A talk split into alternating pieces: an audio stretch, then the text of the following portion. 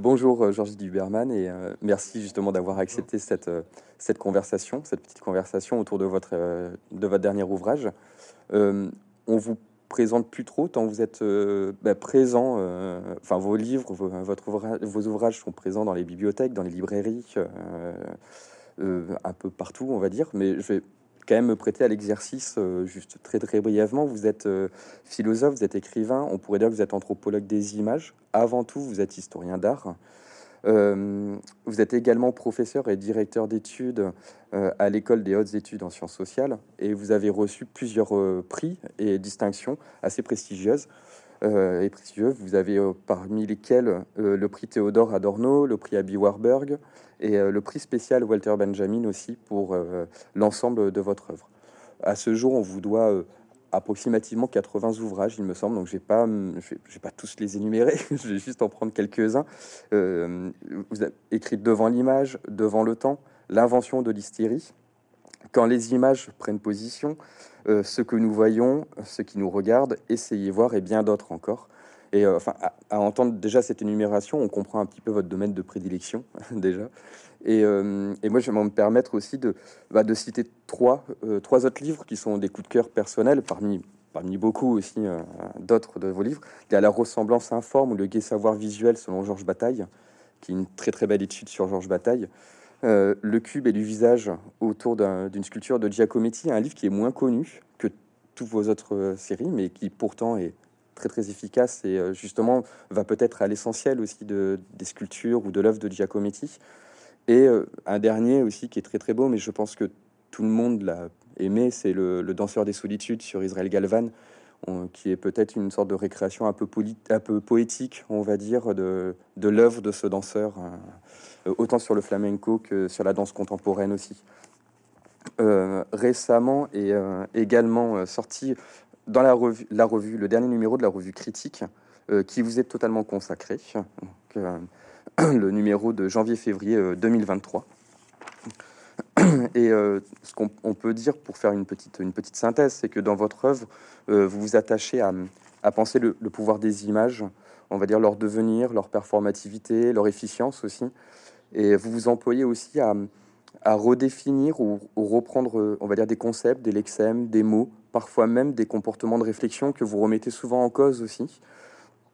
Et tout cela en empruntant euh, des, des voies disciplinaires un peu diverses, pas que l'histoire de l'art, justement, vous empruntez aussi à la sociologie, l'anthropologie, la psychanalyse, euh, parfois vous cheminez aussi dans les voies de la linguistique, de la sémiologie, enfin voilà. Euh, Aujourd'hui, bah, justement, ce qui est le cas dans votre, dernier ouvrage, c'est peut-être beaucoup plus que dans les précédents, où là, vous prenez vraiment en considération, on va dire, on peut dire toutes les sciences humaines. Euh, et euh, ce dernier livre, donc, qui se nomme Brouillard de peine et de désir, où on, comprend que c'est le premier tome d'une future série, puisqu'il porte le, sous-titre, on pourrait dire, de Fait d'affect. Peut-être pour commencer, j'aimerais vous poser une question plutôt sur la forme du livre qui est une forme assez singulière. Il est divisé en deux grandes parties. La première qui se nomme par mot, et entre parenthèses, vous rajoutez, temps pour rapprocher. La deuxième partie, c'est par geste, temps pour déployer. Et chacune euh, des parties se compose de plusieurs, on pourrait dire plusieurs petits textes euh, de longueur variable, on pourrait dire même limite, c'est plusieurs petits essais. On a l'impression qu'on peut les picorer un peu comme ça sans suivre de A à Z votre livre. Et chose aussi euh, euh, assez signifiante, j'imagine, c'est qu'il y a une petite date aussi à chaque fois, enfin la date d'écriture. Et euh, j'aimerais d'ailleurs, et on s'aperçoit grâce à cette date qu'ils ne sont pas, c'est pas classé chronologiquement, comme si c'était une sorte de, ils sont un peu épars, c'est que vous les avez rassemblés justement pour l'objet de ce livre. Et j'aimerais justement voilà, que vous nous parliez un petit peu de ça, de cette, de cette forme, la forme de ce livre et comment il s'est, comment il s'est fabriqué, comment il s'est élaboré justement. Euh, alors, comme on a une heure, hein, je vais prendre le temps de vous répondre. Bien sûr. Euh, avant, ah, oui, avant tout, je vous remercie de votre présentation. Il y a un mot que vous avez prononcé que j'ai pas très bien compris si vous avez dit récréation ou recréation à propos d'Israël Galvan. Non, une sorte de récréation, une, sorte de récréation un peu. Euh, oui, voilà, c'est ça. Une sorte de, c'est comme si une, écriture un petit peu ce qu'on pourrait dire impressionniste, où vous y allez de vos sentiments personnels, mais en même temps, c'est baigné dans toute une théorie du mouvement, euh, de, de l'image aussi, de ce qui renvoie, euh, de ce qu'il a fait au flamenco en intégrant dans la, dans la danse contemporaine. On a l'impression que c'est un peu plus une sorte de vous parlez de vos sentiments aussi là, justement dans ce livre, de ce que vous aimez dans la danse, dans ce que vous aimez euh, chez Israël Galvan. Et bon, même si ça porte effectivement une, derrière tout un, toute une théorie hein, sur, euh, sur le geste aussi. Mais c'est pour ça, je me suis permis d'y une sorte de récréation dans le sens où vous allez un petit peu dans le sujet et vous voilà, vous vous, livrez. Oui, euh, mais j'accepte tout à fait le mot et on peut en dire deux mots de ce mot que vous avez prononcé parce que la récréation, c'est comme si vous sortiez de la classe de, de- de la salle de classe. Mmh, oui. Où on vous apprend des choses canoniques et puis vous allez euh, à la cour de récréation. Mais est-ce que ça veut dire que vous n'apprenez rien à la cour de récréation? Non, vous apprenez beaucoup de choses à la cour de récréation. Quand on est petit, euh, on apprend la société, je suppose, à la cour de récréation Oui, le aussi, ouais. rapport social. On apprend des choses fondamentales euh, dans la récréation. Euh, je, me posais la question sur ce mot parce que il y a aussi une idée de recréation, c'est-à-dire d'essayer de, transformer le regard porté sur une création en quelque chose qui va euh, euh, non pas seulement manifester mon admiration pour ce danseur, mais avancer un petit peu dans mon propre domaine. Mm. Euh, Galvan, c'est un danseur de, de flamenco. Euh, moi, c'est un art que j'aime beaucoup.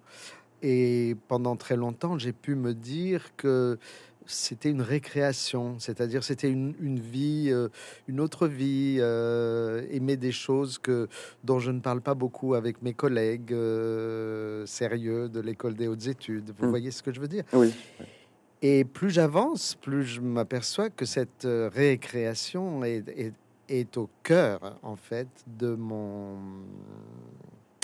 de, de mon de ma mise en question de ce que j'ai appris dans les salles de classe. Ouais. Euh, en particulier, par exemple, en ce moment, euh, je travaille sur la notion de duende, qui est une notion, donc une, un concept esthétique euh, lié au flamenco et même aussi à la tauromachie. Enfin, c'est très très lié au gitan, c'est très lié à Garcia Lorca. Mhm. Et on, on pourrait dire, tiens, c'est une récréation par rapport à Kant, Hegel, euh, Nietzsche, euh, Abi Warburg, euh, Walter Benjamin, qui sont mes auteurs. Euh, voilà. Non, pas du tout. Au contraire, ça ouvre complètement le champ. Et donc voilà. Alors, c'est- une, une certaine façon de pour défendre ce mot de récréation Hum, que ouais. vous avez bien employé. Hein, euh, c'est pas, euh, je vous critique pas. Au contraire, j'abonde dans votre sens. Mais avec cette idée que la récréation, euh, alors la récréation suppose que on, on découvre des choses dans la cour de récréation. C'est pas prévu. Mm. C'est exactement le, le- le- le gestus, je dirais, le, le geste principal de, de ce recueil. Encore que c'est pas très nouveau parce que j'ai, euh, par exemple, j'ai écrit un livre qui s'appelait Aperçu. C'est exactement le même système, mais euh, Aperçu, c'était des tout petits textes en général, très brefs, quelquefois une demi-page ou même quelques lignes, euh, sous la forme d'une sorte de journal de pensée. Mm. Et C'est pour ça que c'était daté. Là, c'est la même chose, mais avec des petits essais, en effet. Vous avez très bien décrit la chose que j'ai écrit. Alors, le, plus ancien, c'est, je crois que c'est 2017. C'est hum, voilà, c'est des, moments importants dans ma vie et en même temps euh, quelque chose qui, je, je veux pas du tout raconter ma vie, évidemment. Je veux euh, que euh, ce que ce que la vie m'apporte puisse innerver une pensée. Et alors donc, euh, euh, je suis allé d'un sujet à un autre, mais en y prenant plus de temps. Donc il y a une bibliographie à la fin, il y a, y a quelquefois un texte qui peut faire 25 pages, euh, mais c'est daté. Et ensuite, comme vous l'avez très bien repéré, c'est pas du tout chronologique. C'est redistribué comme je fais absolument dans tous mes modes d'écriture. J'écris avec des fiches, et là c'est des super fiches si vous voulez. Ouais. Donc j'ai recréé une sorte de récit. Euh, mon projet euh, global est basé sur quatre grandes parties. Donc là, il y en a deux dans ce volume. Mhm. Et je me suis aperçu que les deux autres prenaient une grande place. Il y a, il y a une troisième partie qui est... hum, je vous dirais franchement, j'ai oublié, bah, c'est par quelque chose, mais j'ai là présentement, j'ai oublié comment j'ai formulé ça, mais c'est quelque chose de sur le, le côté sombre, négatif et, et au, au fond des questions que je me pose euh, depuis très longtemps sur euh, bon l'émotion. euh, bon, il s'agit d'émotion. Alors l'émotion, c'est une grande valeur pour tous les gens qui s'intéressent à l'art. euh, Probablement, il y a des gens qui ne s'en qui ne s'en remettent qu'à l'émotion. Euh, je me pose quand même toujours la question euh, c'est quoi une émotion fasciste, par exemple? D'accord. Ouais. Voilà. Donc, euh, il y aura un volume sur. euh, oui, le- ça s'appelle Par affrontement, je crois, cette partie où on, on- on voit comment euh, les émotions des uns deviennent les ennemis des émotions des autres. D'accord. Ah oui. Comment, comment, euh, comment un jeune homme peut être absolument bouleversé, honnêtement bouleversé, ému par un discours de Hitler. Et 18 mois plus tard, il tue des enfants et des femmes sans aucune émotion. Voilà. Ah oui. J'aimerais bien comprendre ça. Ça fait partie de voilà le, le côté le côté terrible des émotions, mais il y a un côté magnifique. Donc, donc voilà, je, progresse comme ça. euh, et en effet, le, le mode d'écriture est de plus en plus libre, tout en essayant d'être euh, rigoureux. C'est-à-dire, j'essaye d'être précis. euh, je m'intéresse à une page de, des mémoires de Saint-Simon. euh, J'essaye de l'analyser, de voir. euh, euh, voilà. Donc, c'est une méthode, je dirais, micrologique, comme disait Benjamin. Je, m'intéresse beaucoup à des objets petits, mais qui ont beaucoup de sens, qui, sont exemplaires. J'essaye de, m'abîmer en eux, de, de le plus profondément que je, je peux, et tout ça dans une liberté de, de choix, Mhm. parce que pour moi, euh, il n'y a pas de la- les, la- les clôtures disciplinaires, les clôtures euh, dire que je suis un spécialiste d'une telle époque ou pas, ça, ça ne m'intéresse pas. Un, un philosophe ne, ne- ne peut pas travailler comme ça. Un philosophe, il travaille avec un certain type de problème et non pas avec un certain type d'expertise académique. Et euh, ben, c'est Est-ce ce que je vous ai répondu là? Ah oui, Oui. oui, très bien. Ouais. Je vous ai répondu. Oui. Oui, oui. Et ben, justement, pour rebondir sur ce que vous dites, c'est effectivement dans, dans votre... là, vous, vous touchez aux émotions, enfin aux affects. Euh, et c'est vrai que c'est des, choses qu'on a déjà, euh, qu'on ressent dans vos précédents ouvrages, quand vous parlez justement de l'émotion que peut susciter euh, une image. D'ailleurs, quand vous dites que les images prennent position, on pourrait dire aussi qu'elles prennent possession d'une certaine euh, nous, enfin de, ce qu'on de y voit, de ce qu'on ressent, ne serait-ce que parfois par indice, par ou mémoire indicielle, enfin des choses que on retrouve. Vous allez souvent parler justement des émotions. Enfin, tout est émotion, vous pourriez me dire, mais et là, qu'est-ce qui a hum, motivé? Parce que justement, vous vous parlez euh, après du côté sombre, donc les prochains euh, les prochains livres qui sont, enfin très certainement le, second. Euh, c'est des choses aussi que vous avez donc pareil toujours étudié comme sortir du noir par exemple aussi qui était vraiment basé sur l'émotion que vous avez ressentie en voyant le film mais aussi l'émotion qu'il y a dans le film et euh, ce qu'a voulu Laszlo Nemes aussi en montrant ça pourquoi justement vous avez voulu là faire de ce livre enfin de un objet de parler que de l'émotion des affects comme si c'était une sorte de compte rendu de tous vos précédents ouvrages, peut-être, ou, ou, pas du tout. Il y, a, quelque chose de ça. Vous mm. avez, vous avez raison. Euh,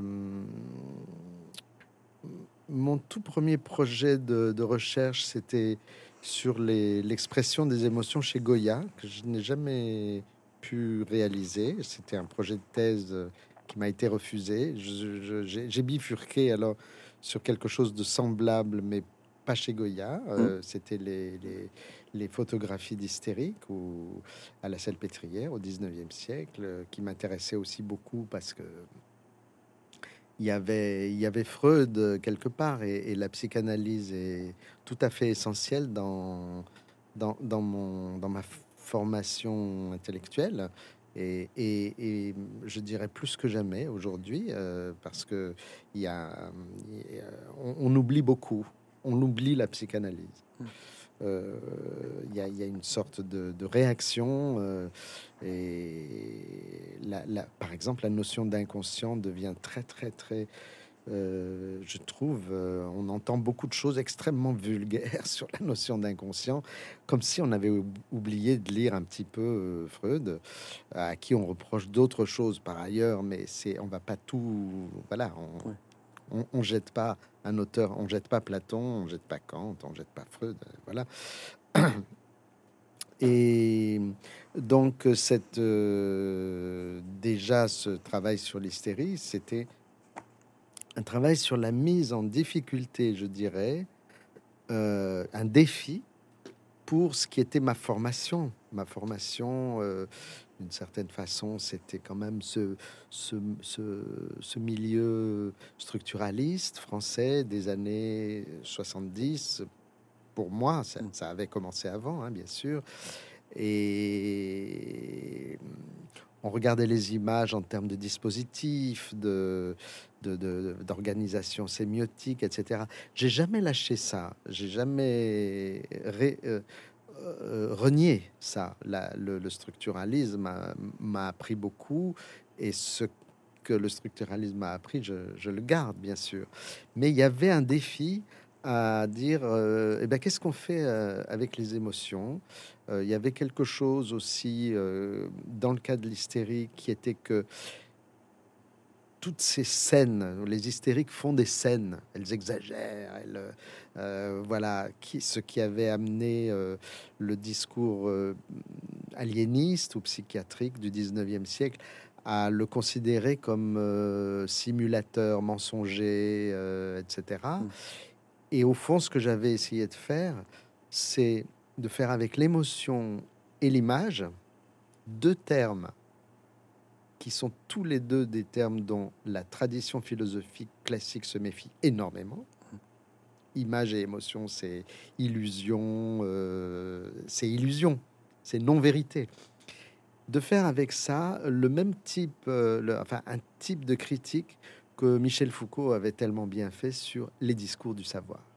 Donc j'avais essayé d'articuler euh, ce discours du savoir psychiatrique sur l'hystérie avec la psychanalyse naissante, avec ce défi, qu'est-ce qu'on fait en face de quelqu'un qui se contorsionne d'émotions? Voilà, mm. c'était déjà dans les années, au tout début des années 80, fin des années 70. Alors, j'ai jamais lâché ce, fil tout à fait, puisque quand j'ai, euh, je me suis initié un petit peu à, euh, si vous voulez, ayant vu les, limites, à mon avis, du point de vue purement iconologique au sens de, de Panofsky, les thèmes, quand, vous voyez une image, euh, quelle est la source textuelle, etc., mm. les choses comme ça. Ayant vu les, limites, je, je dis seulement les limites, je ne veux pas dire qu'il faut éliminer ça non plus, hein. mm. mais euh, les limites de ça, je me suis tourné vers euh, l'œuvre de Abby Warburg, qui était pas, pas connue à l'époque, mieux connue euh, en Italie où j'ai vécu, et donc j'ai eu d'abord accès à Warburg dans, dans, le milieu des historiens de l'art italiens qui, qui, connaissaient mieux ça. je me suis aperçu que Warburg, c'était son objet ce qu'il appelle pathos formel, les, formules du pathos. Hum. Comment euh, certains gestes, euh, se, se, transmettent, quelquefois changent complètement de signification d'une époque à l'autre, d'un contexte à l'autre, mais enfin une sorte de langage corporel, si vous voulez. Mais, mais c'est justement le mot langage, il est, il est, il est problématique.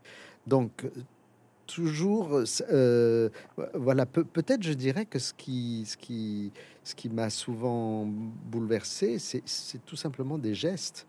Les hystériques font des gestes, les, les, le Laocoon ou euh, les, les bas-reliefs de Donatello, c'est un délire de gestes. Euh, Vermeer, c'est la pureté du geste.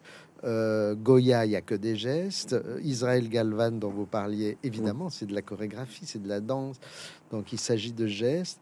Et je, je crois que oui, peut-être que la question du geste m'intéresse beaucoup. Parce qu'un geste, c'est quelque chose qui va vers. Euh, on fait un geste. c'est c'est tout à la fois. c'est très corporel. Il y a de la pensée, il y a de l'éthique. Je dis il y a de l'éthique parce qu'un geste va vers quelqu'un d'autre. Là, là, j'avance ma main vers vous. On est à distance, mais voilà, c'est il y a toujours de l'éthique dans un geste, et ça, ça m'intéresse beaucoup. Voilà. Donc c'est un thème, euh, c'est un thème qui ne m'a pas lâché, et euh, je me suis intéressé à ceux qui nous regardent quand on voit quelque chose, euh, ce qui nous soulève quand on est accablé par une injustice. Mm.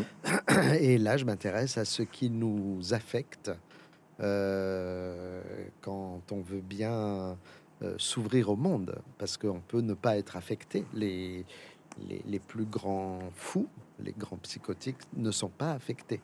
Oui. C'est leur malheur. Mm.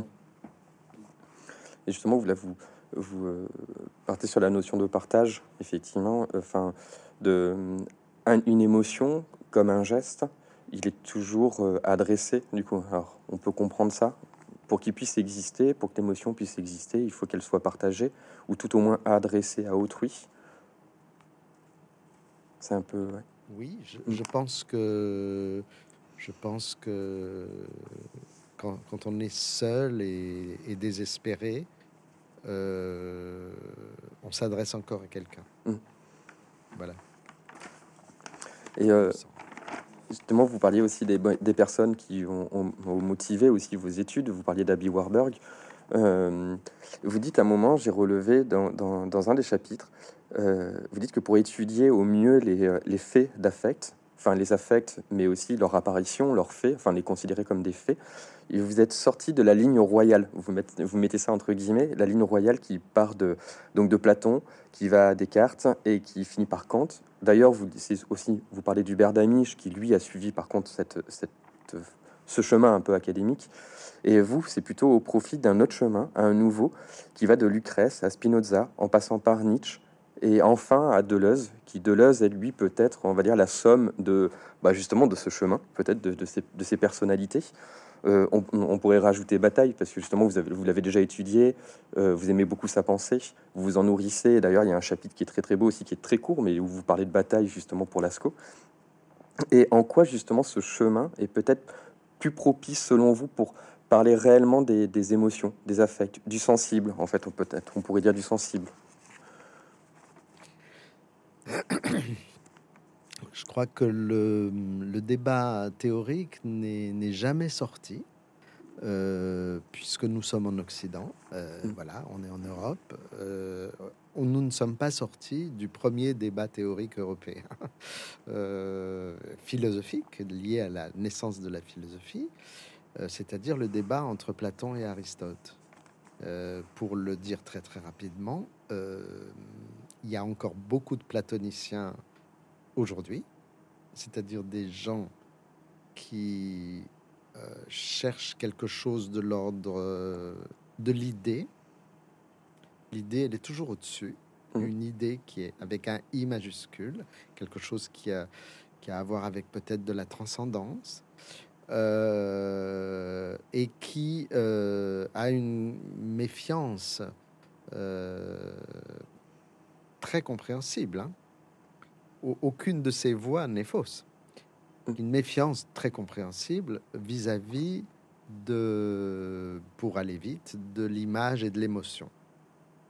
Donc, euh, Platon se méfie des passions, euh, Platon se méfie des images, Platon se méfie des poèmes, des poètes, alors même que lui-même c'est un très grand, un très grand écrivain. Euh, et il considère que au fond, l'activité philosophique fut-elle à travers un dialogue très incarné entre Socrate et les jeunes gens, etc., c'est une activité qui euh, consiste à discriminer, c'est-à-dire à purifier. Le, euh, le mot euh, critère en, grec, le mot, il y a une expression chez Platon, c'est c'est critiquer techne, l'art de la critique. Mm. critère, critique, tout ça veut dire qu'on prend un tamis et on fait comme celui qui cherche de l'or. on, se débarrasse de la poussière et on garde les pépites. Les pépites, c'est l'idée c'est encore l'attitude de, gens qui veulent interpréter les tableaux ou, interpréter les œuvres d'art ou, en général une attitude philosophique générale. L'autre attitude, c'est celle d'Aristote, pour qui le, l'activité critique, le critère, la discrimination ne va jamais sans la sensibilité. Alors c'est ce que j'ai essayé récemment de montrer sur le cas de Victor Klemperer, mm. euh, euh, ce grand philologue qui a, qui a décrit de l'intérieur euh, la langue totalitaire nazie. J'ai essayé de montrer que si Klemperer est un bon témoin, c'est-à-dire quelqu'un qui arrive à bien décrire ce qui se passe, c'est-à-dire quelqu'un qui arrive à produire un savoir précis des choses, c'est d'abord parce qu'il est sensible, exactement comme un, sismographe, s'il n'est pas sensible, ben, on voit pas, on voit pas les mouvements telluriques. Il faut être sensible pour pouvoir, euh, voilà. Euh, mon point de vue, c'est que la, critique, elle est absolument nécessaire. La discrimination, simplement, quand vous faites ça, il y a un film magnifique de d'un Autrichien qui s'appelle Michael Glavoger sur le, le, travail dans le monde entier. Il, a filmé le travail. Dans le monde entier. C'est un film absolument extraordinaire. J'ai oublié son titre. À un moment donné, on voit, il, montre des gens en Inde qui, dont le, tout le métier, c'est de, en fait, de, d'obtenir des bons pigments. Donc, ils, ils, utilisent leur tamis en permanence. Toute la journée, ils ont un tamis. Mais le, le, le fait, c'est que ils ne récupèrent pas simplement le pigment pur et la pépite dans leur tamis. Tout ce qui tombe en bas, la poussière, leur remonte dans la figure. La poussière, elle est faite pour remonter. Elle n'est pas faite pour simplement euh, descendre en bas et être considérée comme nulle et non advenue. La poussière nous affecte. La poussière nous revient dans la figure. Et c'est très beau parce que ces gens-là qui font, hein, le monsieur qui fait le tamis bleu, bah, à la fin de la journée, il est tout bleu parce que ça, ça, voilà. Mais c'est ça qui nous arrive dans la pensée, c'est-à-dire que les, les, choses sensibles et les choses tenues pour euh, de moindre existence pour un point de vue platonicien ou idéaliste ou, ou même quelquefois structuraliste, en fait, ces éléments, euh, bon, j'exprime là un point de vue très matérialiste, tout mmh. simplement. Voilà. Est-ce que on s'est perdu un peu ou ça non, va non, non, justement, au contraire. ça va. Non, non, oui. Parce que bah, justement, ce sont des, euh, à chaque fois, ce, enfin, ce sont des philosophes, on pourrait dire ça, qui s'occupent aussi des, euh, enfin, ou qui prennent en considération les petites choses, on pourrait dire, ou des, petits éléments, des sortes de détails. Et euh, ce que vous appelez, on pourrait, enfin, continuer sur cette idée de la poussière. En fait, eux, ils s'y intéressent parce que aux yeux des autres, ce n'est pas important. Eux, par contre, c'est la petite chose en plus, en supplément, qui est le plus intéressant. J'ai eu le sentiment qu'on se perdait parce que j'ai j'ai oublié de vous répondre sur Deleuze, puisque vous avez terminé votre euh, oui sur le chemin votre, votre question tout à l'heure. Voilà sur le chemin. Au fond, le chemin, ça serait le, le chemin de l'immanence. la question de l'immanence. Alors, il y a, y, a, y a en effet, euh, même au niveau de l'histoire de la philosophie, prenons une histoire euh, récente, enfin assez récente, la philosophie des Lumières. Euh, bah, il y a des gens qui vont dans le sens de la transcendance et il y a des gens qui vont dans le sens de l'immanence. Mm. Bell, Spinoza, euh, Diderot euh, vont dans le sens de l'immanence. Voltaire, Descartes ou, vont dans le sens de la transcendance. Kant, qui est d'une intelligence bouleversante, et il essaye de, il essaye de, c'est là où on peut pas être, on peut jamais être anti-kantien jusqu'au bout, c'est pas possible. Mm. Euh, Kant, c'est pour ça d'ailleurs Deleuze, il est, il est, il est exemplaire de ça. Alors quand j'ai dit euh, Bell, Diderot, euh, Spinoza, et ça va jusqu'à Nietzsche et à Deleuze bien sûr. Mm. Mais Deleuze s'est intéressé à Kant. C'est très intéressant comment Deleuze s'intéresse à Kant jusqu'à à un moment donné euh, faire ce magnifique petit texte euh, qui s'intitule Pour en finir avec le jugement. C'est-à-dire prenant appui sur des choses tenues pour euh, non pertinentes dans l'histoire de la philosophie. Antonin Artaud, c'est pas c'est pas pertinent dans l'histoire de la philosophie. Euh, D.H. Lawrence encore moins. Mm. Kafka, il, il prend ces auteurs et il les considère comme ceux qui ont répondu à Kant et qui ont qui ont permis euh, à ce qu'on en finisse avec le jugement au sens où le jugement serait un tribunal depuis le haut. Ça ne veut pas dire qu'on ne juge pas, mais il faudrait inventer un art critique, un art du jugement qui soit immanent. Mm. C'est ce que les romantiques ont voulu faire, faire une critique immanente euh, et non pas une critique surplombante. Et celui qui l'a fait le mieux, c'est Walter Benjamin. C'est l'hé- c'est l'héritier à la fois de Kant, de, de- des romantiques et, et, et, et, et- de la philosophie matérialiste. Et en plus, une mystique du langage. Euh, vous connaissez un peu. Et voilà, il- donc il, entre dans les choses, euh, dans la matière des choses, dans la matérialité des choses. Il n'a pas pour euh, enjeu de juger de haut, et pourtant il produit une critique la plus acerbe, la plus précise, la plus... Voilà, moi j'admire toujours euh, ça. À chaque fois que je relis un texte de Benjamin, je suis, je suis émerveillé par ce, mélange de, de modestie où on va jusqu'au fond des choses et, et en même temps, il a un geste critique. Voilà. Et, euh, oui, alors Walter Benjamin, c'est vrai que vous avez cité Antonin Artaud, et effectivement, euh, vous en parlez aussi à un moment, vous le convoquez à la fin du livre, euh, à la fin. Et euh, c'est intéressant aussi, justement, toujours cette idée de pour en finir avec. Enfin, il y a toujours ça aussi dans, dans la contradiction d'un jugement, il y a toujours, enfin, dans leur titre, enfin, on voit pour, pour en finir avec le jugement de Dieu, par exemple, de Antonin Artaud. Et, euh, effectivement, donc, on a, vous citez énormément de, d'intellectuels, enfin de personnalités euh, dans, dans votre livre. Et euh, il y a Walter Benjamin, bon, qui est toujours là, euh, Abby Warburg aussi, enfin, sont, ils sont dans quasiment tous vos chapitres, vous les citez très souvent. Et il y a une autre personnalité, euh, c'est très bien que vous l'affectionnez aussi beaucoup, et j'aimerais justement qu'on s'arrête un peu sur, euh, sur lui, c'est euh, Maurice Merleau-Ponty aussi. Euh, vous le convoquez justement pour parler de, du monde de l'expression.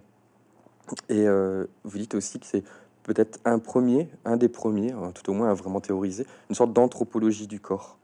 Euh, et qu'il a remis en question les descriptions un peu ordinaires, ce que vous dites du phénomène de la parole, et justement en privilégiant un corps parlant.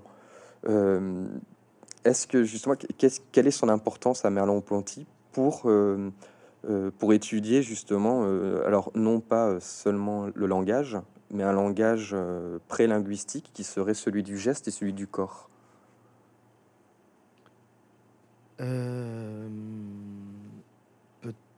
Je ne vais pas vous répondre dogmatiquement Mm. si j'y arrive. Je voudrais vous répondre euh, en situant euh, historiquement les choses et en faisant le lien avec la question précédente Mm. euh, où il était question de, de Deleuze. Donc, je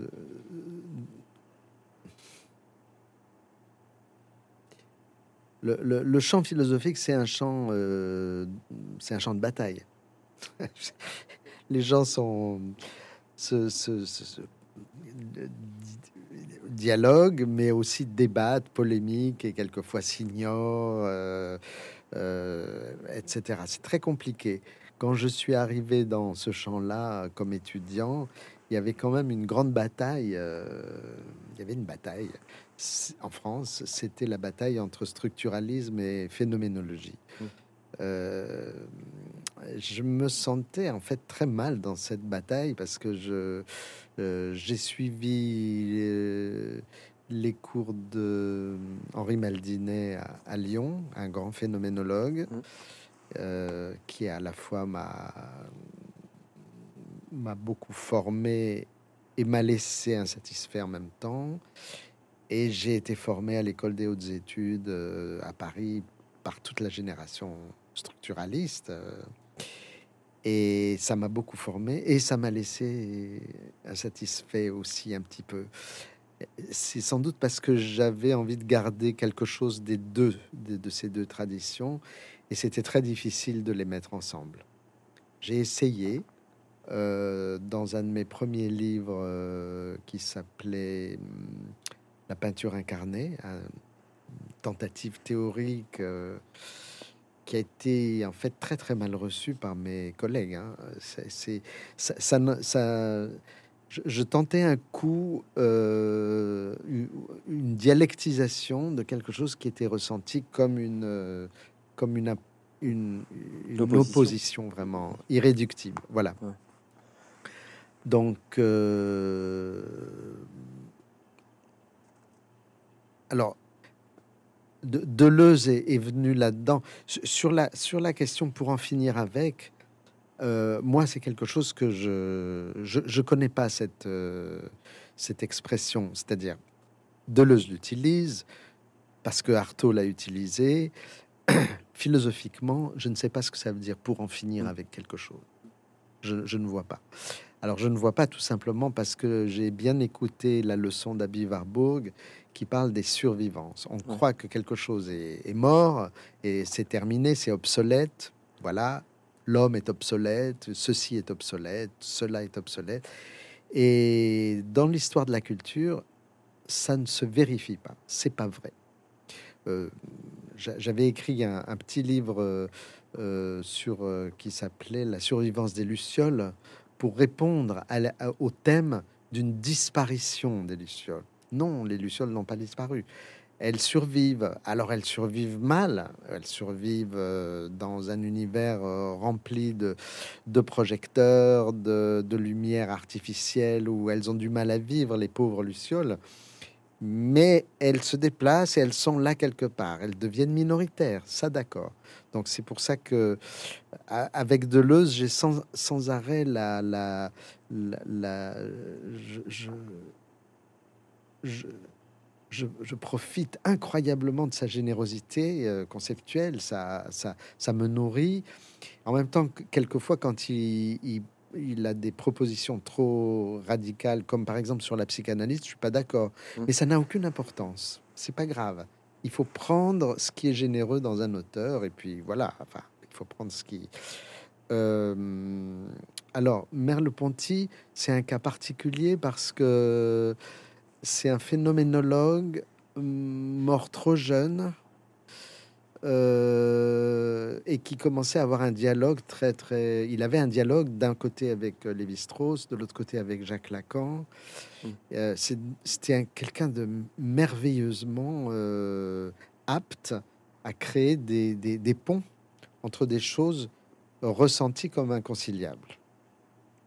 Et du coup, les structuralistes ne l'ont jamais euh, euh, attaqué en quelque sorte,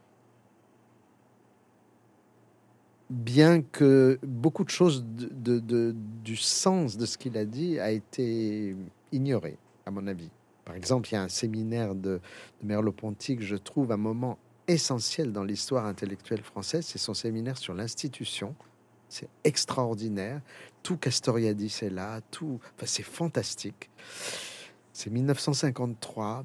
Personne n'en parle. euh, c'est curieux. Bon, bref. Mm. C'est euh, Mer- Merleau-Ponty. Alors, lui-même, euh, il écrit dix ans après les, les phénoménologues euh, allemands. Oui. Erwin Strauss, qui a écrit Du sens des sens, hein, c'est traduit en français. c'est un très gros livre, par moments très très ennuyeux et par moments euh, lumineux. Euh, Erwin Strauss a écrit en 1935 et la phénoménologie de la perception, c'est dix ans plus tard. Il y a beaucoup d'analyses qui sont proches. Mais cette tradition, j'ajouterais Eugène Minkowski, par exemple. C'est magnifique, Eugène Minkowski. euh. Je- J'en parle beaucoup dans, dans ce livre Ouais. aussi. Euh, bon, c'est une tradition qui a apporté quelque chose d'essentiel dans la possibilité de décrire des expériences. Voilà, il faut pas simplement établir euh, le schématisme des idées, il faut aussi décrire les expériences avec ce qu'elles ont de, de tremblant, d'imparfait, de- voilà. Ça, c'est la phénoménologie. C'est la phénoménologie que j'aime. C'est celle qui, qui, épouse la singularité du phénomène et non pas qui cherche à, transcender tout ça. C'est-à-dire, je suis un petit peu moins husserlien que je suis plus proche des descriptions de Binswanger, par exemple, des, symptômes euh, psychotiques, etc. J'admire beaucoup. Je dis ça aussi parce que entre mon le fait que j'ai étudié, enfin j'ai suivi l'enseignement de Henri Maldinet, il y a eu un- une transmission par le biais d'un psychanalyste qui a été très important dans dans, dans ma, ma possibilité de dialogue intellectuel, c'était Pierre Fédida, qui était euh, lui aussi euh, proche de la phénoménologie, sans être anti-lacanien, enfin tout, en, en essayant de ménager ce qu'il y avait de mieux ici et là. Mm. Voilà. Non, mais c'était justement pour, euh, pour ça, pour un, un peu pour vous entendre dire ça, justement, euh, de, sur Merleau-Ponty, qui était justement à, cheval sur aussi bien sur le structuralisme que la phénoménologie, qu'il est un petit peu inclassable et que malheureusement, on, on- on connaît son nom, mais on connaît pas forcément son œuvre. Il est peu cité ou il est peu amené, alors que vous, vous lui donnez une place quand même assez importante. Et justement aussi, c'est un peu le, le chaînon entre euh, ben, justement cette idée du langage, mais aussi cette idée de l'image avec euh, son œuvre qui s'appelle euh, Visible, Le visible et l'invisible, mais aussi l'œil et l'esprit. Et euh, justement, vous en servez aussi pour montrer que l'émotion est partagée et que lui, il en parle aussi dans, ce, dans, dans ces livres-là, justement. Que il y a toujours une adresse, ce qu'on- chose qu'on disait au tout début. Et, j'ai l'impression qu'il il- il vous permet, même si après vous parlez du geste bien après, mais il vous permet quand même de faire un lien entre l'étude justement du langage, des mots, euh, comment on les utilise, leur usage, euh, et après le geste, mais le geste pris dans l'image et dans un tableau, tout ça. J'ai l'impression que c'est un peu, il vous permet de, hop, de, enfin, de passer euh, de l'un à l'autre. Oui, oui, vous avez raison. Avec cette précision qu'on peut donner pour nos, auditeurs, c'est que hum, la question, pour moi en tout cas, n'est jamais celle de savoir qu'est-ce qui est premier, Mm. le langage ou l'image. Qu'est-ce qui est premier? C'est c'est une fausse question. hein. Il y a Bergson avait un, un très beau concept qui était le concept de faux problème. C'est un faux problème. Euh, langage et image sont indissolublement liés. C'est un fait anthropologique. Euh, alors vous pouvez me dire, euh, oui, mais quand je suis devant un tableau de de Reimann ou de voilà un tableau ou l'Énaphère de Monet, ah, j'ai- rien à dire, je suis muet d'émotion. Euh, oui, oui, oui, d'accord, vous êtes muet d'émotion. Il y a, il y a cette- ce moment de mutité dont, dont, bien sûr, il faut tenir compte. Ce moment où on n'a rien à dire tellement on est ému. Euh, S'il ne va pas vers le langage, il y a quelque chose qui, qui ne va pas. S'il ne va, il, il- va vers le langage. Et, et- et voilà, pourquoi pas le langage poétique? Pourquoi pas écouter comment euh, Jean Genet parle de, de la peinture de Rembrandt, qui est admirable. et qui n'est pas du tout spécialiste. Euh, la, la, la, question de, de l'émotion comme quelque chose de purement corporel et pré-langagier euh, est une question euh, assez mal posée parce que une émotion a toujours une, tension ou une intention vers, euh, vers le langage. c'est frappant quand vous êtes avec un tout petit enfant. Donc un enfant, c'est infant, c'est quelqu'un qui n'a pas le langage. Mais ce qui est manifeste chez un bébé, c'est pas c'est pas qu'il n'a pas le langage, c'est qu'il désire le langage. Il va vers le langage. Il, euh, toute son existence, il, le cherche. Il l'a pas encore, d'accord, mais il va vers le langage. Et ça, c'est magnifique. C'est la même chose. De, euh, vous êtes devant une, peinture de, de Fra Angelico. Si vous êtes ému, le langage, les mots vous manquent, et ensuite vous allez vers le langage c'est un même fait anthropologique. Et dans cette une émotion, voilà, une émotion purement muette serait, hum, euh, il manquerait quelque chose même à l'émotion, hum. peut-être. Et justement entre entre ce, silence ou cette interdiction ou le, euh, le fait d'être quoi devant certaines choses et justement, euh, comme vous dites, euh, qui tend vers le langage, dans cet interstice, il y a le geste. Euh, vous parliez du bébé, justement, effectivement, il y a cette façon de se mouvoir par des gestes, des gestes qui sont parfois incertains, qui sont sûrs. c'est un peu, voilà, entre les deux, on pourrait dire que le geste est déjà une expression et touche déjà plus ou moins au langage. Oui, complètement. c'est la c'est à la fois quelque chose qui tend au langage et qui est un défi au langage. Mm. C'est l'histoire fameuse de, de Wittgenstein et de son ami italien Sraffa, mm. qui était un, un communiste, euh, celui qui a sauvé les papiers de Gramsci, hein, qui avait fui le, le fascisme et il enseignait euh, Angleterre avec, euh, avec Wittgenstein. Ils étaient très amis. Ils prenaient souvent le train ensemble et, Wittgenstein était dans ces histoires de, de grammaire, de, de, syntaxe. De, euh, et Srafa, qui était napolitain, il lui dit Mais c'est quoi la, grammaire de, ça? C'est quoi la grammaire de ça? Et, et euh, Wittgenstein écrit que ça a été un. Euh, c'était non pas une réfutation, c'était une incitation pour euh, Wittgenstein à aller plus loin dans, sa, dans son questionnement sur, sur le langage lui-même, dans les remarques philosophiques. Donc, voilà, oui, oui. Le, le, le, geste, il est. Il a ce statut, mais c'est comme les images il a ce statut où il est, il n'est pas, il est pas réductible à un discours, mais il a un rapport fondamental à la parole et au langage, évidemment. Oui, et, puis il y a cette planche de, du, supplément au dictionnaire qui est assez justement euh, assez intéressante où il y a tous les gestes euh, euh d'Italien justement pour dire des choses qui ne sont pas dans le langage euh, courant. Et il noter cette chose très, très drôle et vraie ou fausse. Il va falloir, mais quelque chose qui a beaucoup, beaucoup influencé Abby Warburg dans, dans, son histoire de l'art, dans son histoire des gestes, de, la transmission des gestes. C'est un livre euh, d'un napolitain qui s'appelait Andrea De Giorgio et qui étudiait les, céramiques euh, euh, grecque du musée de Naples et romaine, mais grecque aussi, euh, qui raconte les histoires des dieux, etc.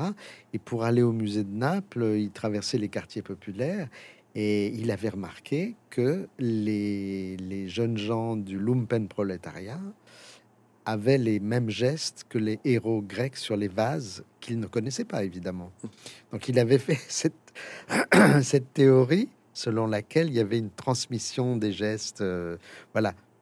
peu importe si elle est vraie. Ce qui est très intéressant, quelque chose qu'on retrouve beaucoup chez Pasolini, par exemple. Pasolini, quand il regarde le geste innocent d'un de, de Ninetto, euh, voilà, il, il voit un dieu antique. Alors, il, il, est, il y a une exagération si on dit c'est un dieu antique. Mais il y a quelque chose de très très pertinent sur la, sur la longue durée des gestes humains dans une culture donnée. Justement, ça, ça, permet de faire le lien avec euh, une autre, euh, une autre modalité, on va dire, dans votre livre, c'est cette survivance. Et euh, du coup, la survivance des gestes, peut-être une sorte, je ne sais pas si on pourrait dire ça, mais une sorte d'atavisme du, du, geste qui passe de génération en génération, sans pour autant qu'on sache exactement d'où ils viennent. Vous en parlez beaucoup aussi dedans, de cette survivance et d'une émotion aussi. On peut avoir des émotions euh, dont on n'a pas conscience, mais parce qu'elles viennent d'ailleurs, elles viennent euh, de quelque chose qui nous préexiste par contre. Vous en parlez aussi euh, souvent, de, enfin, de cette survivance de, de l'émotion. Je sais pas vous, mais je pense que les émotions de nos parents, on les a, on les a quelque part en nous. Mm. C'est pas les nôtres, mais on les a. Donc, on, et les émotions de nos grands-parents et, ainsi de suite. Quelque chose qui... Euh, donc, c'est pour ça qu'il faut travailler sur la notion d'inconscient. Euh, vous dites atavisme, mais c'est un mot trop vague. Il faut, chercher comment, comment, ça, comment ça fonctionne. Euh, et il est bien évident. Alors, peut, peut-être qu'une des, une des, des voies pour comprendre ça, euh, c'est il faut euh, s'adresser aux, ethnologues. Mmh. Les ethnologues, ils ont, ils, ont, je, pense particulièrement à ce texte magnifique de, de Mauss qui s'intitule euh, Les techniques du corps. Ah oui, la, société et, chaque, culture a ses techniques du corps. On n'a pas les mêmes gestes d'accouchement ici et là. Mmh. Euh, chez les Esquimaux et, chez nous. C'est pas exactement les mêmes gestes. Il y a des techniques. Euh, il faut, il faut. La question de la technique, elle est passionnante parce que technique, ça veut dire art en grec. Hein. C'est art et technique, c'est le même mot en grec. Il faut, il faut donner une, une version peut-être plus, plus ouverte et plus phénoménologique de ce que c'est que la, technique. Donc les techniques du corps, euh, les, les, positions sexuelles, les, la façon de danser, le, le euh, voilà, c'est pour ça que euh, quand, quand, vous regardez danser des, des gens d'une autre culture, vous trouvez ça vraiment bizarre. c'est magnifique ça, c'est de l'autre, c'est et on appartient au même, au même, au même genre humain.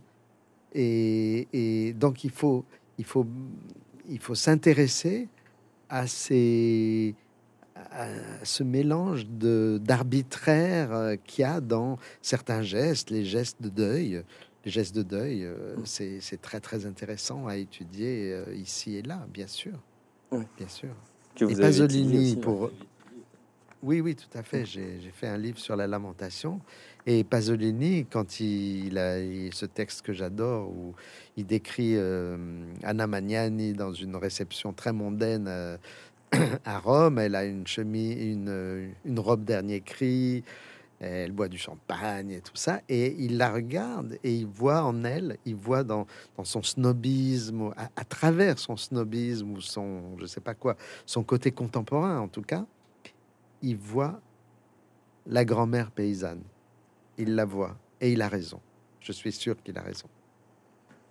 Mais euh, oui, et justement, vous parlez de Marcel Moss, c'est intéressant parce que j'avais noté justement ce livre Technique du corps et j'avais relevé la citation euh, Les façons dont les hommes, société par société, d'une façon traditionnelle, euh, savent se servir de leur corps. Et voilà, il parle justement un petit peu de ça, cette mémoire aussi du corps. Ils savent s'en servir, mais parce qu'ils ont une mémoire de des corps précédents. Et c'est ce qu'a montré le roi Gourand hein, euh, entre un, silex taillé euh, préhistorique et un couteau de cuisine aujourd'hui. Il y, a, la même structure, tout simplement parce que la main a pas tellement évolué que ça. Donc il y a la, même dimension. Et il faut penser aussi à des questions de longue durée dans, euh, quand, on travaille sur les gestes en particulier.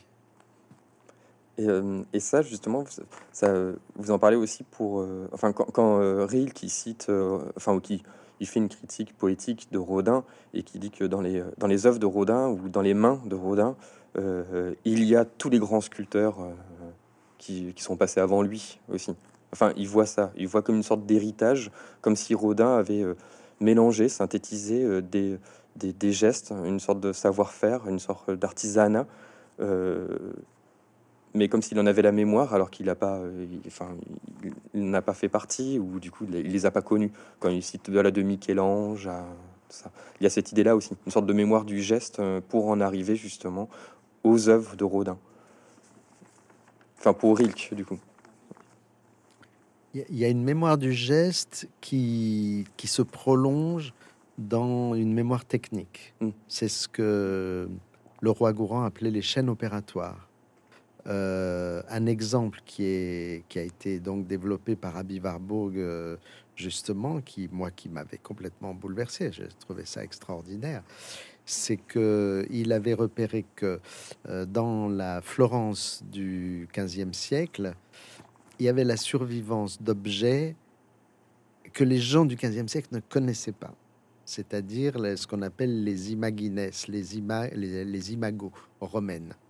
C'est-à-dire les imagos romaines. Ah, donc, il, les connaissait par des textes, Pline en parle, mmh. mais il n'en avait jamais vu. Mais il suffisait que Pline en parle un tout petit peu pour que, ce, pour que les gens du 15e siècle refassent exactement les mêmes chaînes opératoires, donc les mêmes gestes techniques que les Romains avaient fait euh, au premier siècle avant Jésus-Christ, c'est-à-dire faire un moulage euh, d'un visage euh, en plâtre, couler de la cire, colorer, mettre des cheveux postiches, faire un, faire un mannequin en bois, mettre les vrais habits du, du personnage, faire la même chose avec ses mains et obtenir une, euh, une effigie euh, hyper réaliste en quelque sorte. Mmh. Et c'est encore exactement la même technique qu'on utilise euh, au musée Grévin. voilà, et, qu'on a utilisé entre-temps pour les effigies royales au XVIe siècle, etc.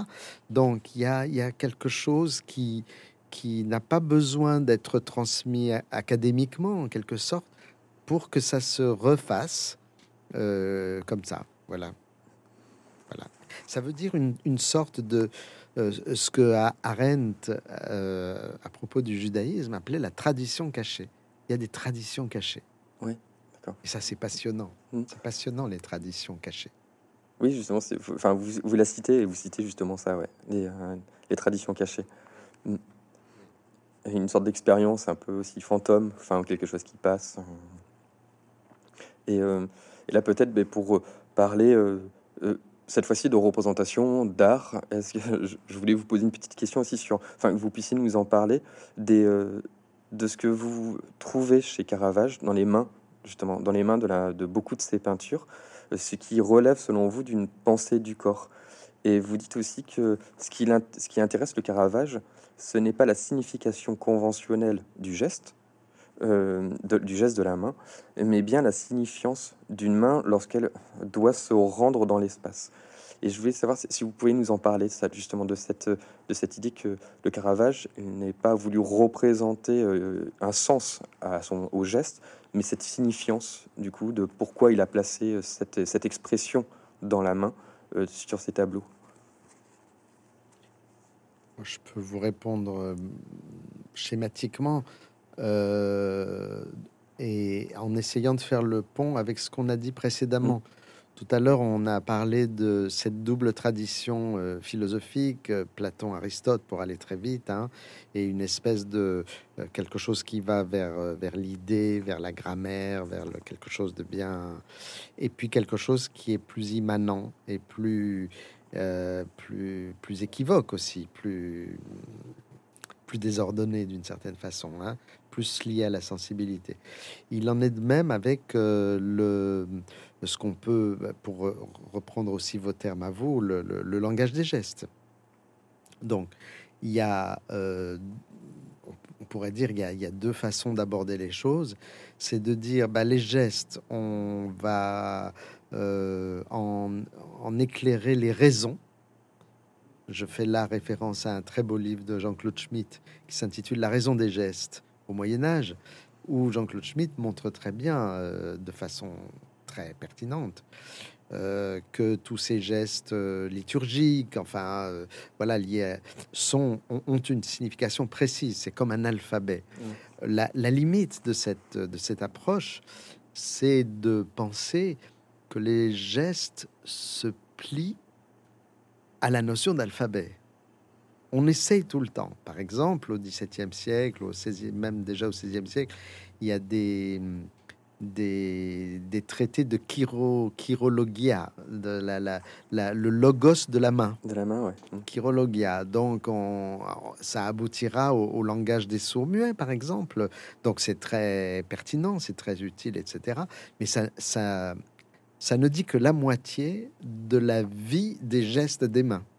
Voyez, il y a donc cette tradition, euh, et puis on peut même, euh, au-delà des mains, on peut élargir ça à la question des émotions, puisque, par exemple, euh, dans le contexte académique, donc très cartésien du XVIIe siècle français, Académie des Beaux-Arts, Charles Lebrun fait une sorte de dictionnaire des émotions avec, il y a des euh, le visage humain et il y a des, des, lignes. Alors, si le sourcil va un peu plus haut, ça fait ça. Mm. Bon, ça aboutit aussi à vos expériences de Duchesne de Boulogne euh, qui euh, électrise certains muscles parce que le visage a beaucoup de. Il y a beaucoup de muscles dans un visage, donc il électrise localement certains muscles pour obtenir une joie expérimentale, une peine expérimentale, etc. Donc ça, c'est une sorte de tentative d'alphabétiser euh, le geste, la main, les émotions et, tout tutti quanti.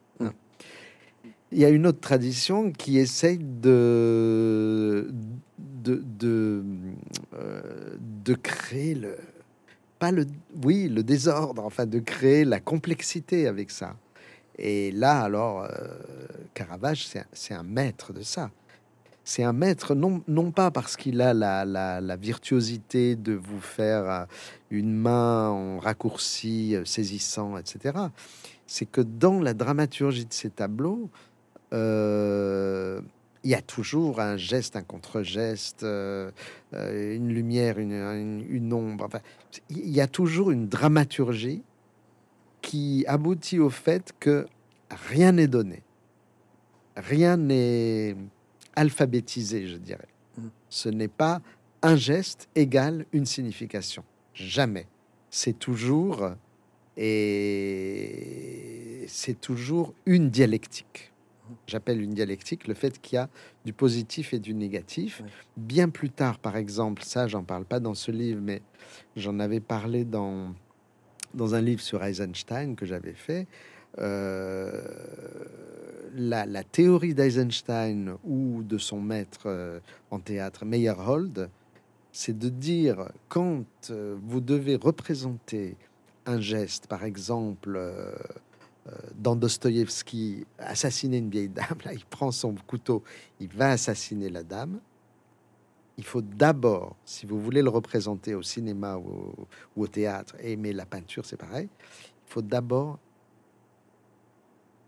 prendre, euh, euh, mouvoir le couteau dans l'autre sens. Indiquer qu'il y a un inconscient, mm. qu'il y a quelque chose, que c'est difficile d'assassiner une vieille dame. Et que donc, il faut. Et, là, il y aura une dramaturgie euh, du, de ce que Dostoïevski voulait raconter, et raconter très bien. Mais si on veut le faire au cinéma, il faut pas que le geste soit juste l'exécution, de ce qui a été euh, décidé. Il faut qu'il y ait une dialectique, c'est-à-dire une difficulté, une hésitation, un plus et un moins. Euh, voilà, tout ça, on le voit chez euh, chez, chez Caravage. Mm. Et bon, c'est difficile dans un livre de, de recadrer certains détails pour essayer de montrer ça. Il faut voir les tableaux dans leur totalité. C'est époustouflant. Et euh, alors, bah, il, y a, il y a beaucoup de choses qu'on aurait pu, euh, qu'on aurait pu aborder. hein, si, votre, votre livre fourmille justement d'indications, de beaucoup de beaucoup d'explications aussi sur l'évolution des émotions, comment comment on, a pu les comprendre à telle époque, telle autre, tout ça. Euh, leur puissance d'apparition, vous parlez aussi beaucoup de ça, qui est une sorte de dénominateur, commun peut-être aussi à vos autres, vos autres livres, c'est cette question de qu'est-ce qui apparaît, qu'est-ce qui fait irruption, euh, qu'est-ce qui, voilà, qui nous touche. Euh, mais là, du coup, je vais vous poser une, dernière petite question pour euh, peut-être clôturer cette. euh, une, question un peu facile, mais là, juste, j'en appelle, enfin, peut-être aux critiques, euh, parce que justement, il y a une petite partie à l'intérieur qui est très très courte, qui parle des, des emojis et ce qui est à la mode depuis un, certain temps, les émoticônes. Ce qui est intéressant, c'est que là, vous faites une sorte de, de vous passez directement dans l'ère contemporaine. Et euh, je voulais savoir, justement, c'est un truisme de parler maintenant de, de la démultiplication des images, de la multiplication, enfin tout ça, beaucoup de personnes en parlent, beaucoup de théoriciens. Effectivement, on est submergé par des images grâce, enfin grâce ou à cause, ça c'est un autre sujet, mais de tout ce qui est les, le- leur méthode de production, de diffusion, les réseaux, tout ça. Est-ce que justement, vous pensez peut-être que euh, cette démultiplication de l'image, euh, est-ce qu'au final, elle réduit pas peut-être une sorte de signification des émotions? Est-ce que du coup, on normalise, euh, uniformise peut-être d'une certaine façon des émotions? Comme vous dites justement pour les émojis, que ce serait, euh, ce serait réduire ou fixer une émotion à sa seule représentation? Et est-ce que justement dans ce, dans ce, dans ce ballet d'images, est-ce qu'il n'y a pas une forme aussi peut-être de, d'uniformisation? Euh, en tout cas, alors il faut d'abord que je réponde euh, par un, aveu et une modestie. Euh, J'utilise pas du tout ça. Donc, on pourrait me dire, mais tu sais pas ce que c'est. Donc, je me suis intéressé à l'apparition des emojis, des émoticônes, au côté, au côté, euh, comment dire, une espèce de prise de possession. C'est un phénomène capitaliste typique hein, de voilà. si on pouvait, si on pouvait euh, euh, déposer le brevet du sourire, euh, voilà, il y aurait une entreprise pour le faire. Et à chaque fois qu'on sourit, il faudrait payer. Donc, il y, a, tout ce contexte. Euh, alors, je, parle par modestie parce que je dis aussi qu'une technique, une nouvelle technique, euh, elle peut avoir des effets dans un sens ou dans un autre. Je ne les connais pas d'expérience. Ce que je peux dire, c'est que euh, la meilleure façon de rendre quelque chose invisible ou inopérant, c'est soit de le mettre dans l'ombre, de le censurer, soit d'en mettre trop. Hmm. S'il y en a trop, vous voyez plus rien. Si vous savez pas vous vous repérer dans la forêt des émoticônes, il y a peut-être des gens qui se repèrent très, euh, sans doute. Il y a beaucoup de gens qui se repèrent très bien. Il y, en a des milliers d'émoticônes maintenant, des, banques et maintenant, je crois que c'est, enfin, il y en a beaucoup qui sont payants, euh, etc. Mais euh, voilà, la, la, la, euh, la, la, la masse répétée à l'infini, multipliée à l'infini, qui est le destin des images aujourd'hui. Les émoticônes sont des images parmi d'autres. Euh, et la meilleure façon pour que nous n'ayons plus le temps de voir une image. Donc, euh, bon, vous avez dit au début de cet entretien qu'il y avait beaucoup de choses dans mon livre, mais chaque chose, je l'ai, j'ai pris le temps de. Il y en a pas tant que ça finalement. Il n'y en a pas tant que ça. Il y en a moins que ce que peut feuilleter euh, quelqu'un sur son sur son téléphone portable euh, entre euh, République et Bastille. à Paris, au métro, dans le métro. Ça va très très vite. Donc, si vous voulez, euh, euh, ce, que je pense vraiment fondamental, c'est que chacun ait la liberté de s'arrêter sur quelque chose et de prendre le temps avec quelque chose. Et non pas de, de, de penser qu'il qu'il aura, qu'il aura plus s'il y a beaucoup. Je- J'avais une discussion récemment avec des dans un séminaire sur les sur euh, les big data, enfin sur la, façon, notamment en histoire de l'art, d'utiliser euh, euh, même l'intelligence artificielle, etc. Et je posais la question, mais quand vous dites data, de quoi de quoi parlez-vous? C'est quoi? Data, ça veut dire données, mais c'est pas données, c'est comment dire, on constitue une archive, une archive de, de- euh, de- sur Internet, etc. tout- toutes ces images, elle est, elle est constituée. Il y a donc autant de censure que de, euh, de multiplication et de on est offusqué, on est, on est étouffé sous, sous le poids des images, mais aussi elles sont censurées. Bien sûr, il y a beaucoup de censure d'images. Donc, euh, euh, la- la- il faut retrouver sa liberté d'aller vers une, une image qui nous semble pertinente. Ou euh, voilà, c'est pas la multiplication des émoticônes qui va euh, augmenter notre façon d'exprimer nos émotions. Ouais. Pas du tout. Je crois pas du tout. Il faut trouver le langage pour ça. Il faut s'adresser à quelqu'un. Eh bien, merci, merci beaucoup, c'était là. Mais simple petite question pour pouvoir présenter votre, votre livre. Euh, on attend le deuxième tome avec impatience. C'était des très belles questions. Ben, remercie beaucoup. Merci beaucoup, merci surtout à vous bah, d'y avoir répondu et merci pour, et pour tous vos précédents livres aussi et puis pour celui-ci. Et voilà, j'invite beaucoup de lecteurs à, à le par, enfin tout au moins s'il veut à picorer des informations dedans, à regarder plusieurs chapitres, à le lire de A à Z, à, voilà, à y trouver toute une culture. euh, voilà. En tout cas, merci beaucoup. On peut le Merci lire dans tous les sens. Merci, merci, merci à vous.